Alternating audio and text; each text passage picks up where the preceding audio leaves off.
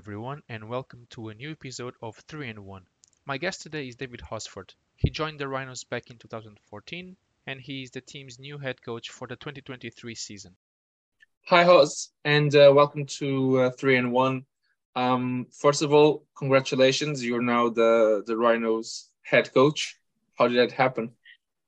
Thanks a million, Rui. Thanks for having me. Um, it, it kind of happened by default. Um, yeah, uh, I've been during COVID uh, when Gisty was running the, the, the club, Chris Cullen.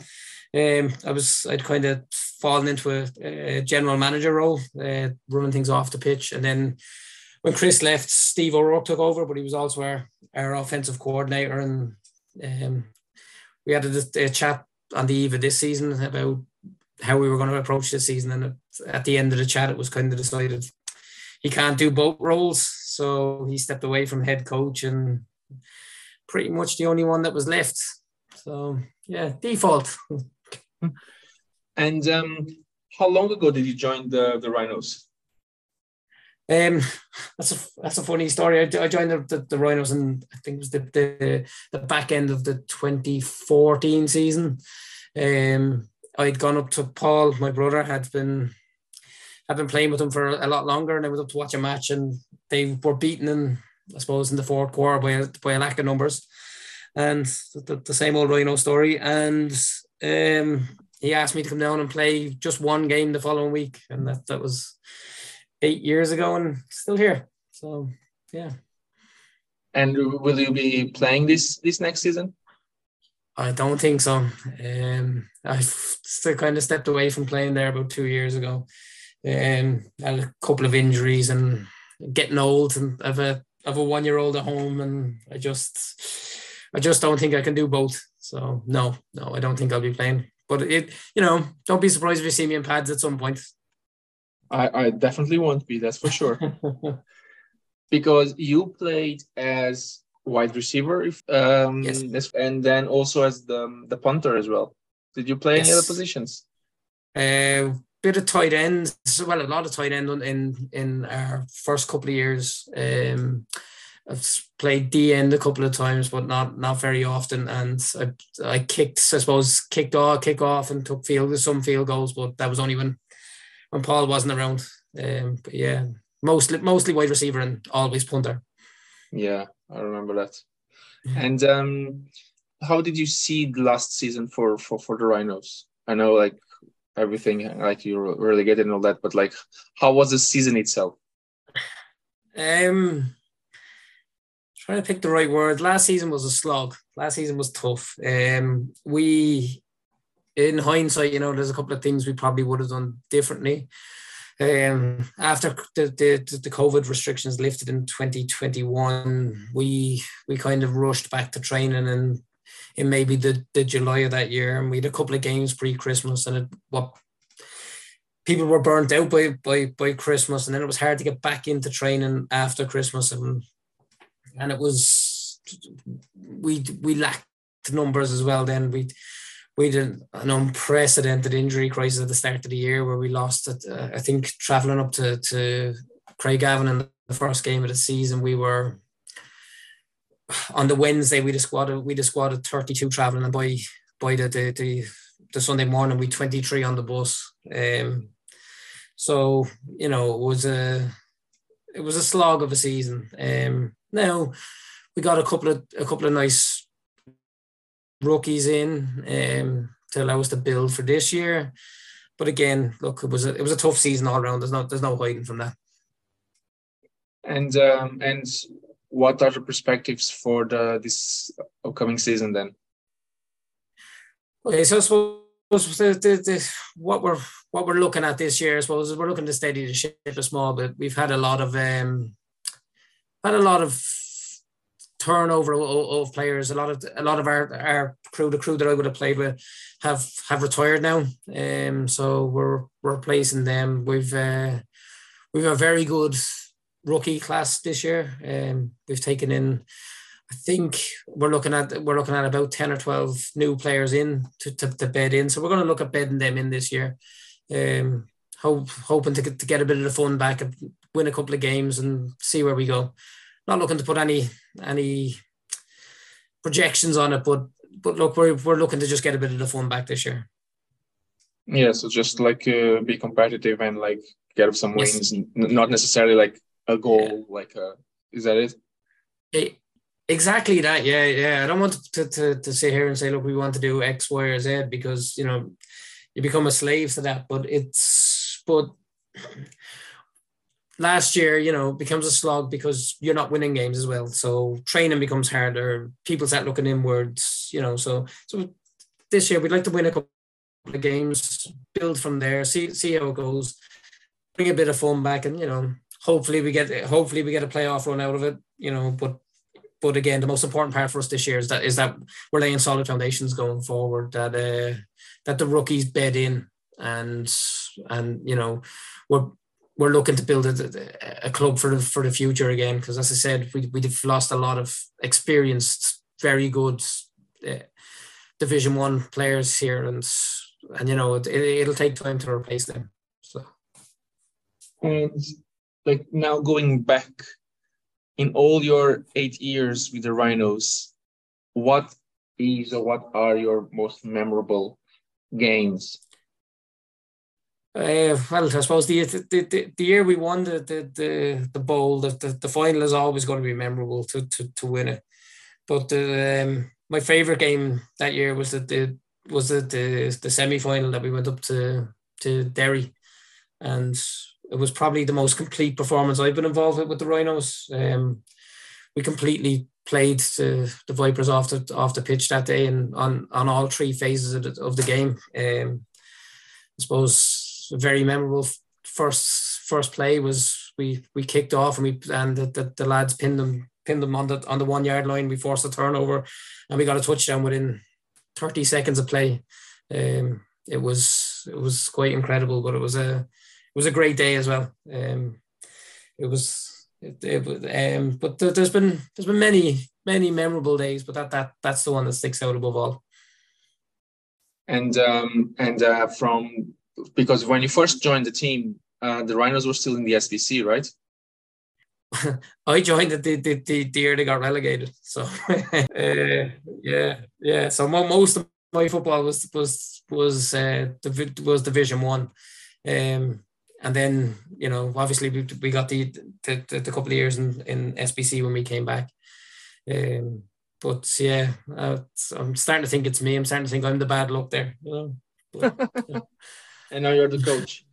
Um, and now I'm the coach. So that's you know that bodes well. and what type of coach do you imagine yourself being?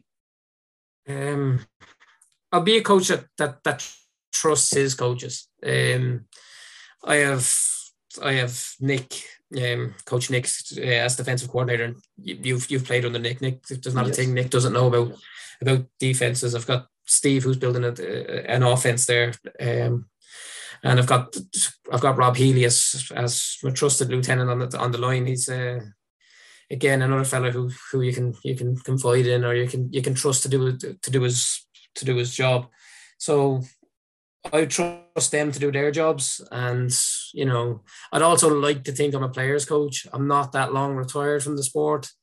Um, I'd like to think that I understand what the players are thinking, and I'd like to think that I'm open to anything they wanted to bring to me. If they want to bring changes or they want to bring bring something to the table, I'm I'm open to to, to speaking to them. Um, that's that's what I hope to be. Again, I suppose we don't know until until the until it all goes it all kicks off in in March. It could be a completely different coach and fall in on myself, but but that's what I'm planning to be at the moment is is someone who who delegates and and, and trusts his his coaches there. And uh, but will you still be the guy saying, "Let's go for it," and uh, for fourth and short, or you just literally yes. yeah. delegate everything yeah. on on the coaches? No, no, no. That, that the, the ultimate decisions will like like you know. The, the, the fourth down decisions as we as we call them they, they'll ultimately be mine um, and I suppose if, if you're asking that way I'd like to be aggressive in that in that manner I mean you know um, where where where possible, um, keep our offense on the on on the field. Um, I think we've got a very we're building a very good offense here at the moment. Um, led by Ethan Foster. It's it's uh, it's starting to look very good with with a couple of the rookies that we've brought in. Um, so you know if we can keep them on the field as much as possible, we'll do that. Um, but again, you know there is there is that that punter in me always that thinks that the punter can change the game. So you know we'll punt where we need to as well. So. And will you still be the punter, or you'll be like completely off um, pads? I will probably not be in pads for, for punting. Um, it, we'd we'd actually my cousin punted for us last year, Aaron, um, and now despite him moving back to Cork, we're we're hoping hopeful of keeping him. So it's likely he'll punt for us next year. Um, but again, you know, if he's if he's not available, the, the pads are still are still under the stairs, you know. So they, they can always make a come. They can always make a comeback. And um, in terms of like rookies, what what are the positions that you mainly recruited? What the rookies like? Where will they step in? Um, we've recruited at the, moment. Most of them seem to be in receiver. Um, we've recruited a couple of a couple of nice uh, nice defenders there. We've we, we, we've one or two good D ends there that uh, that I'm interested in seeing in in game day game day playing. But um, we also have uh, we've a, we've a guy who up who's who's who's looking to challenge Ethan at, at QB. Um, but he's all but he's also played linebacker before, so he's he's he's very exciting. Looking forward to. We've a we've a guy who's who's either going to be a receiver or a tight end who's who's very um, he's big, he's strong, he's quick. Uh, so looking forward to seeing him. And then we've a couple of guys who are just who are just not afraid of contact at the moment. They're they're they're ex-GAA guys and they're they're, they're looking to to make their mark there. So it's but that's always with a with a recruitment class like that. You're we're overstacked with receivers at the moment. So um, we'll see how we'll see how they they they play out from there then. So finally, you said that, that you have a, a guy that is big and strong. So finally, Ethan yeah. will have the the tall target that he always that mentioned. dreams of. yeah, yeah. For like, yeah. Since the time like, if, I first joined the team. If, if if you remember the, the the final I spoke of, his receivers were were myself, my brother Paul, Paddy, and and Gary O'Rourke. So you know the average height of us is about five foot six. yeah. So, um, we we weren't exactly uh, tall, you know. So yeah, we, we finally have we finally have a couple of big big bodied receivers there that that that we can finally utilize for for Ethan. Um, uh, but look, ho- hopefully hopefully it pans out again. As I say, these are all very good now from a from a training standpoint. Uh, the games when they start in March or April, whenever they start, will t- will tell a lot about about these guys. So, but but we're optimistic at the moment. So. And since you joined the team in 2014, um, and seeing where the league is at now, um, what would be the main changes that you you would highlight? Uh, I think they're actually heading down the, the, the, route of the main change that I, that I would do, which is which is doing away with Division Two. Um, the there was no need for for three divisions here. Um, I would have I would have made the the change in Division One quicker. Um, also, I'd like I'm not entirely sure how you could do it, but I'd like some form of control around teams that are given walkovers. Um, you know, the, the last year with the, the Division One especially suffered because of uh, because of teams that basically folded folded midway through the, the, the season and and stop stop playing. And it it becomes very frustrating for guys who are who are training you know we're probably training 36 weeks of the year to to for for eight games and then to see see games fall because clubs aren't ready. That that's that's one frustration that I'd, I'd love to see the league tackle. Um, the other one, I suppose, then is uh, I'd, I'd love to see the league come together on a on a more how do I put this a more joined up approach to, to youth football. Um, some clubs have the the some clubs have the resources and the and the players available to uh, to to to run new teams, but you know these what happens then is that these players come through and they're, they're not getting game time and you know are we losing players through there could we could the league run a, a regionalized thing with, with help from clubs because i suppose where we are as a club is you know as i mentioned earlier we're, we're rebuilding from a time of of of losing a lot of our, our senior guys. So we don't at the moment we don't have the resources to run a, a youth team, but we would have the resources to help one of our neighboring teams run a youth team, if you know what I mean. Yeah. Um, but I, I, I, like something like that to to to encourage more young people to to partake in the sport because uh, it's it's a sport that until 2014 I know I no desire to ever play, but it's a sport that I absolutely love, and it's a sport that's that's brilliant for for everybody. It's it, it's one of the sport one of the few sports in the world that has that has a spot for every single person in it. So uh, regardless of of of build, so I'd love to see that the, the league do something like that. And do you think that um, a flag team as a start, like to introduce people into the sport beforehand, would also yes. help? Yes, one hundred percent. Um, it's something we had um, the year pre-COVID. Uh, we we started our, our first flag team, and you know we we we done relatively well. We'd we'd some some good win good wins out there, but again with COVID we lost a couple of the mainstays of that of that who lads who were running that flag program, and then when we came back last year, I suppose we got to the end of last the end of last season and nobody was interested in in in, in playing the American football for a couple of months. We'd we'd that terrible ending to the season for us, where we got relegated up in Belfast, and I think people just needed a break from the sport. But it is something that we are we are absolutely looking to do to, at the end of this season is to is to, to repackage, re, re-pick up the, the, the flag element of football.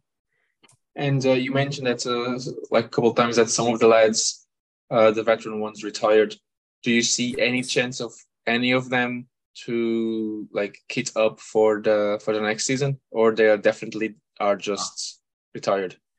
I think there's I think there's a couple who are definitely gone. I think there's a couple that are definitely gone, but um, I would imagine there's a, there's a few who've who've told me, you know, I'm retired, and when we're setting up WhatsApp groups and training plans and all that this year, have told me, well, don't kick me out of group just yet.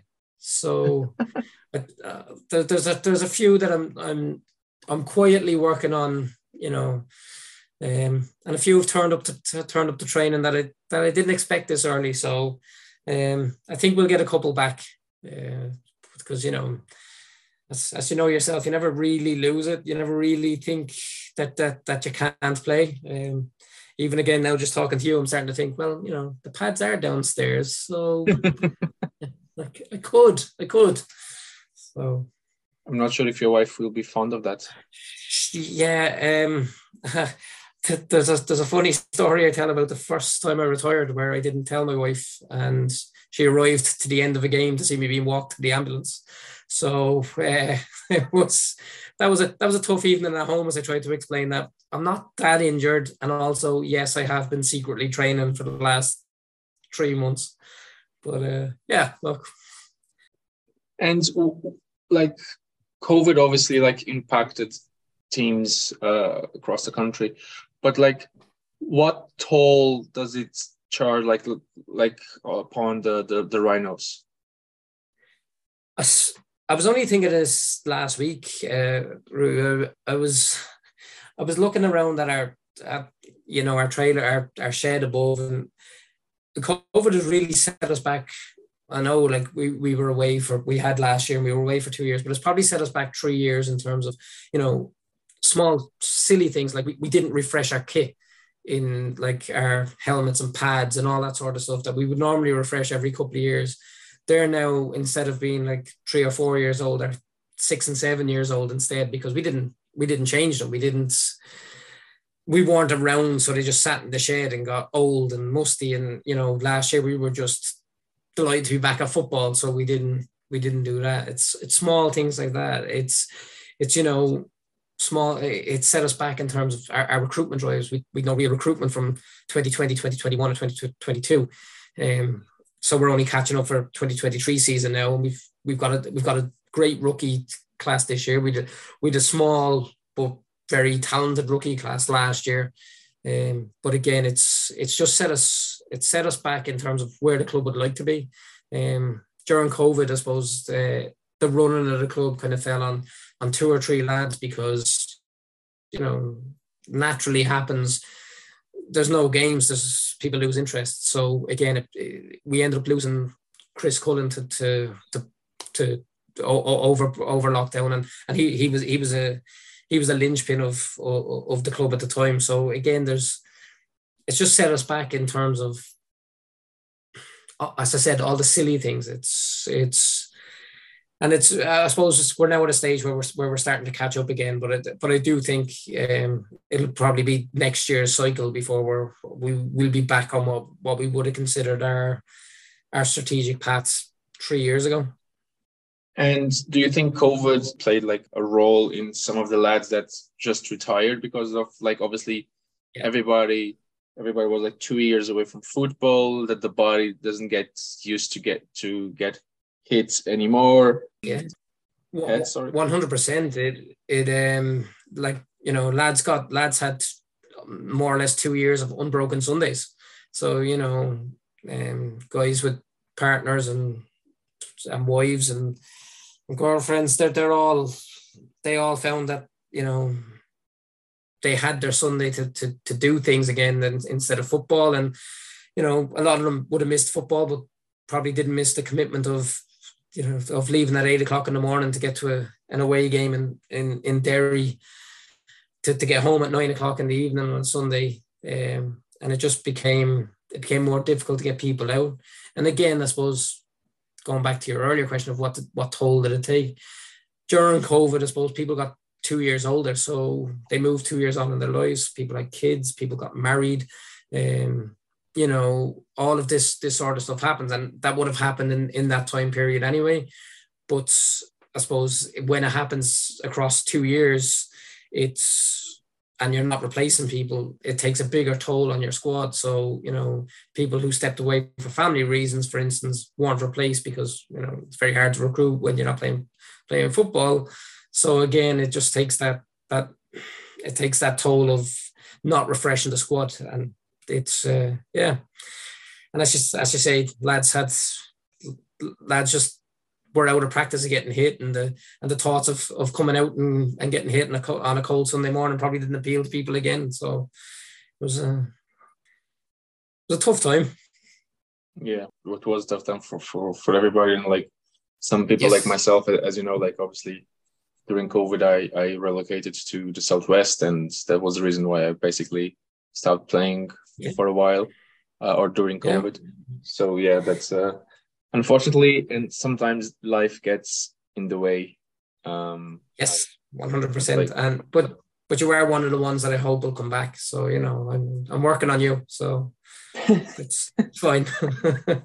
as you know, like uh, I'm now with the, with the Vikings, so and uh, they're they're slightly closer than than the Rhinos. yeah, just, just slightly, just slightly. Slightly, yeah. Just slightly. well, well I, I still tried to like uh, before I obviously like a year before I joined the Vikings, as you know, like I tried to keep yes. up with, uh, with with you guys even before I knew that joining the Vikings would be a viable possibility. But like as as, as we were discussing there about the, the, the COVID guys or the guys who have families, it's it, that sort of travel is just unsustainable. That's you know, absolutely coming up absolutely. Tra- traveling three and a half hours up for a hobby is is not exactly advisable, but. Yeah. No, but sometimes we we for football we, we do things that's like if you if you start to think like we, we even question, I, am I okay, like doing this? Yeah, on yeah, a weekly a, basis? There's been a there's been a few of them, and I suppose no more than the the last game of the season, the game we got relegated last year. Um, I had a, I had a son last November, and uh, we christened him in the, the day before that game. Uh, but it, the, my wife was from Cork, so the christening was in Cork, and the Monday on the Sunday morning at half five, I was getting into the car to drive to Belfast, and you know you're halfway to Belfast, and you're thinking, what am I doing with my life? yeah, I know. But, again, I couldn't have sat in Cork and and not been in in Belfast. So it's the things we do for football, as you say. That's that's the, that's exactly it. Like even though you think, "Am I okay?" but you still like get up, jump into your car, and just go for it. Like you still go and be there with the lads. That's that's it, and yeah, and like it's as you know yourself, it, it's a great environment. It's a it's a they're a great bunch of lads to be around, and you know, like despite it all, and you know, I, I probably give out about them more than more than anyone else. You know, it is it's still it would still be a, a, wrench if if you had to walk away from it at, at some point. So yeah, so while while I do question myself probably every week, uh, I'd still I still probably never change it. Yeah, same and same. That's why like when the opportunity join the the Vikings came up, I just like yeah, went for it because like it's uh it's hard to be away from the sport, you know, particularly football yeah, for me at least. Yeah. But yeah, that's um, it's good to it's good to know that uh, the Rhinos are like that like have a, a, a kind of a long term project. As you said, like you don't have uh, a goal for next year, but in the the following season, um, but like for the season after, like you plan like being back on a fight. That's good to know. Yeah, I mean, you know, I'm not saying that we won't be be in the fight this year. I just don't want to put put numbers on it. Um, yeah, it's it's it's just one of those. I think you become a slave to to your your predictions, and if if I if I sat here and told you um, we'll be a playoff team and we, we we'll be a deep playoff team next year, and and suddenly it's it's April and we've lost our opening two games. Um, I, I, I, I think I'd be sat here in, a, in, in the fetal position crying. So, you know, i will see how this year goes. But yes, one hundred percent, we we we we have a plan to be to be back in in Division One, the SBC, as, as as quick as we can. So, because that's where the that's where the real football is. Great, so. great. Hos, look, thanks for um, for your time. Um, thanks, Mary. Best of luck for the for the season, and uh, I'm sure we will we will meet in at some stage during the season. Well, I look forward to it. Thanks a million, Rui. Great to talk. Thank to you very much. You too. Take care. Chega assim ao fim mais um episódio do 3 de 1. A música de introdução foi composta pelo Robin Garren, a música final pelo Vasco Franco e o grafismo é da autoria do Diogo Martins. Para a semana voltamos com um novo convidado. Mas até lá, tenham todos uma boa semana.